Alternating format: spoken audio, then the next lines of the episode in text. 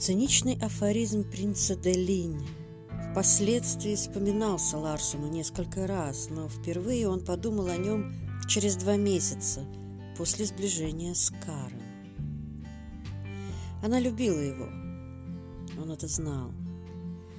Но Ларсон был не настолько интересен, чтобы она могла любить его одного, и это тоже он знал.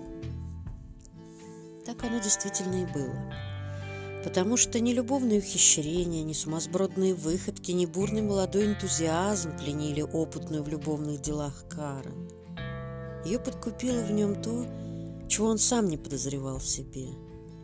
Бесхитростное, простое сердце, способное жертвенно распластаться. Магнусон, ревниво следивший за исходом любовной кампании, почти точно поставил диагноз – Карен увлеклась пафосом простоты. Свернувшись по кошачьи на большом квадратном диване, она способна была часами смотреть в голубые глаза Ларсона и слушать песенки, мелодичные русские песенки, которые он тихо и задушевно напевал под аккомпанемент семиструнной гитары. Этим песенкам некогда научила его мать, остро тосковавшая по своей стране. Родные напевы приближали к ней далекую, навсегда для нее потерянную, величественно простодушную Россию. Звук порождал видение. Они ясно и четко выплывали перед ней в виде зеленых просторов, солнцем залитых, спокойно ленивых и задумчивых. Но прозвучавшее вдруг коленце оживляло сонное величие равнины, и тогда ослепительно сверкало перед ней пестрая, кумачевая и краснощекая сутолока ярмарок, и ощущались запахи дегтя, рогожи и овчинных тулупов. Тогда глаза у матери темнели, покрывались влажной поволокой и дрожали полураскрытые губы. Россия, Россия.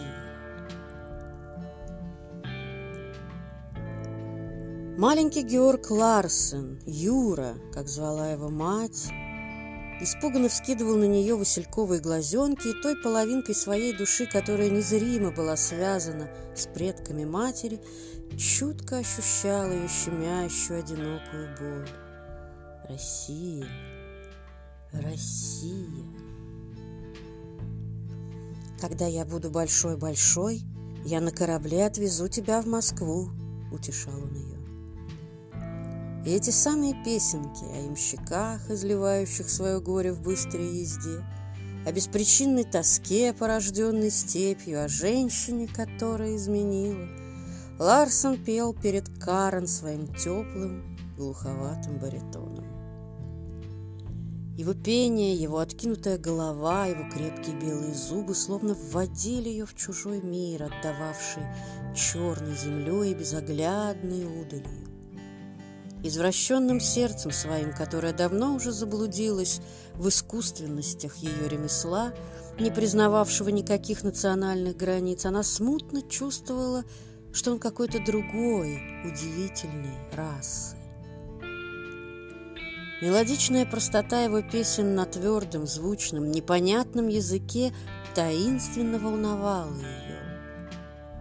Его голос щекотал ей нервы, и тогда к горлу, к сердцу, к глазам подступали пухлые мокрые пузыри, вызывавшие у нее желание тихо плакать и покорно довериться этому большому голубоглазому мальчику, чьи мягкие пальцы так ловко перебирали струны и большой гитары, и ее маленькой, зачерствевшей и порочной души.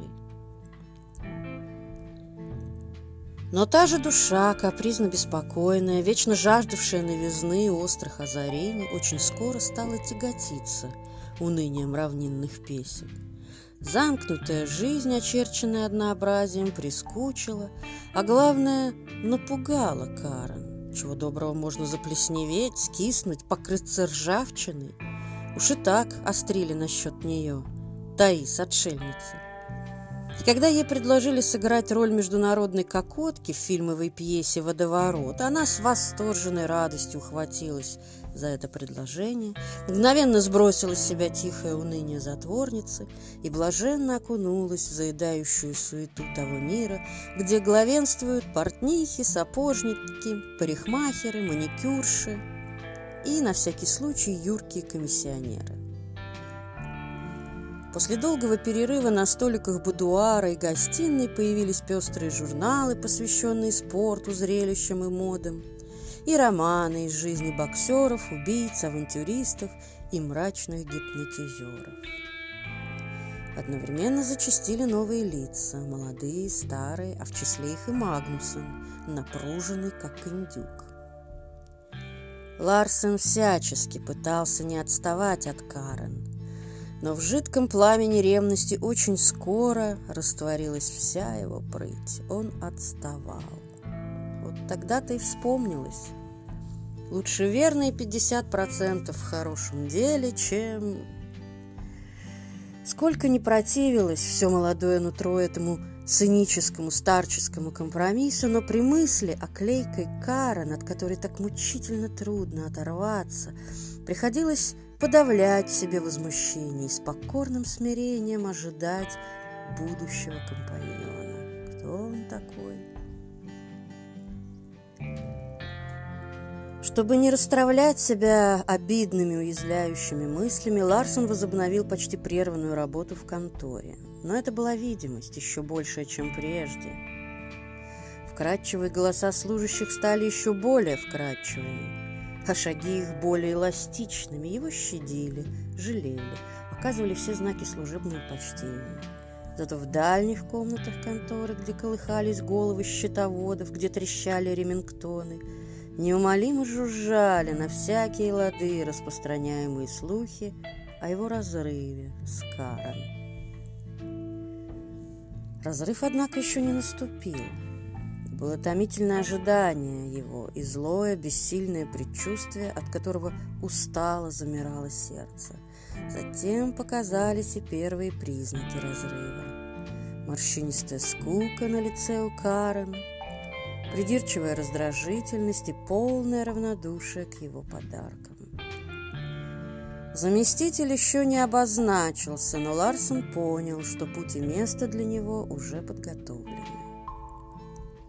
Это повело к ничем не подавляемой подозрительности, с которой он встречал каждого появлявшегося у Кара. Физическая близость с ней, еще недавно волновавшая его, и до и после ласк постепенно переставал удовлетворять даже его тщеславие. Он чувствовал себя пустой посудой, которую сейчас уберут со стола, и теперь уж целью его было не удержать Карена, только отдалить срок предстоявшего конца, чтобы успеть вытравить в себе досаду и злость. Среди таких мыслей, исполненных отчаяния, как неожиданный огонек в темную ночь, блеснули слова телеграммы, внезапно полученной от старика Гольма. «Очень прошу немедленно приехать. Дело приближается к развязке. Моя жизнь тоже приближается к концу». Так и прозвенело в ушах ликующее лукавство. Счастливый случай затянуть последний акт.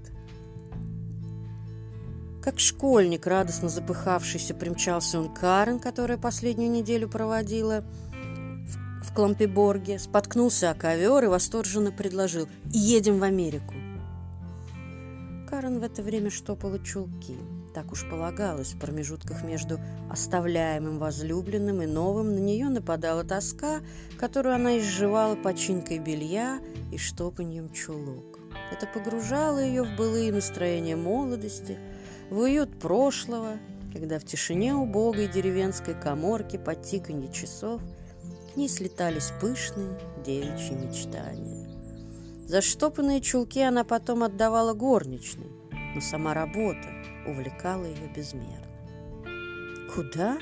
– презрительно поморщившись, спросила Карен, не отрываясь от чулка, надетого на суповую ложку. «В Америку». «Чего я там не видела?» Торопливых словах, пересыпанных междометиями, он стал убеждать ее. В фильмовой съемке перерыв. Прекрасный случай прокатиться в страну, в которой она никогда не была. Новые впечатления, несколько фотографических снимков в газетах. Полезно, полезно, она ответила кратко. Это скучно. Он не унимался, снова привел прежние аргументы, только в другом порядке. Она сухо ответила, вытаскивая ложку из чулка. «Нет, это неинтересно». Тогда он робко заметил. «В моем обществе, я понимаю. А если пригласить Магнусона?» «Он не поедет», – деловито произнесла Карен. «У него скверные дела». Ларсон подхватил. «Это предоставь мне, я берусь помочь ему».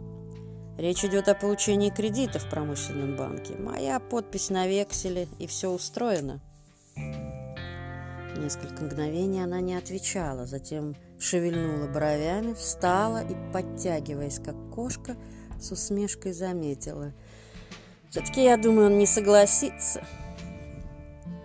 Ларсон вздохнул, нервно, нервно потеребил перчатку. Вот как, значит, вся остановка за Магнусоном и, наскоро попрощавшись, помчался к нему.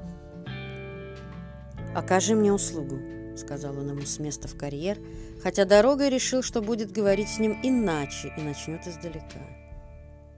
«Не отказывайся.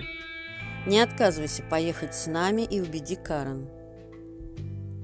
Магнусон потрогал острые концы туго накрахмаленного воротничка, пощелкал в воздухе сухими белыми пальцами и усмехнулся – «Ты берешь меня в качестве громоотвода?» – язвительно спросил он. «Нет, ты будешь дождем, который освежает атмосферу», – ответил Ларсон, похлопывая его по плечу. После этого он сам заговорил о кредите в промышленном банке, и через несколько минут все было улажено.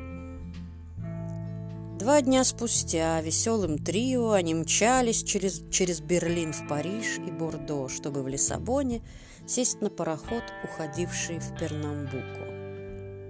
Оказалось, что из-за сильных туманов и опасности наткнуться на появившиеся в океане гигантские плавучие льды, сообщение с Северной Америкой уже неделю как прекратилось. Пришлось ехать окружным путем. Все были довольны. Ларсон, одержанный победой, Магнусон, сознанием своей роли и влияния. Что касается Карен, что ей нравилась неожиданность маршрута. А главное, что очень немногие отваживались пускаться в опасный путь, а она ехала, как ни в чем не бывало. Когда Ларсон вдохнул соленую свежесть океана, он впервые подумал о старике Гольме и недоуменно спросил себя, а зачем, собственно, он меня вызывает, этот старый фантаст?»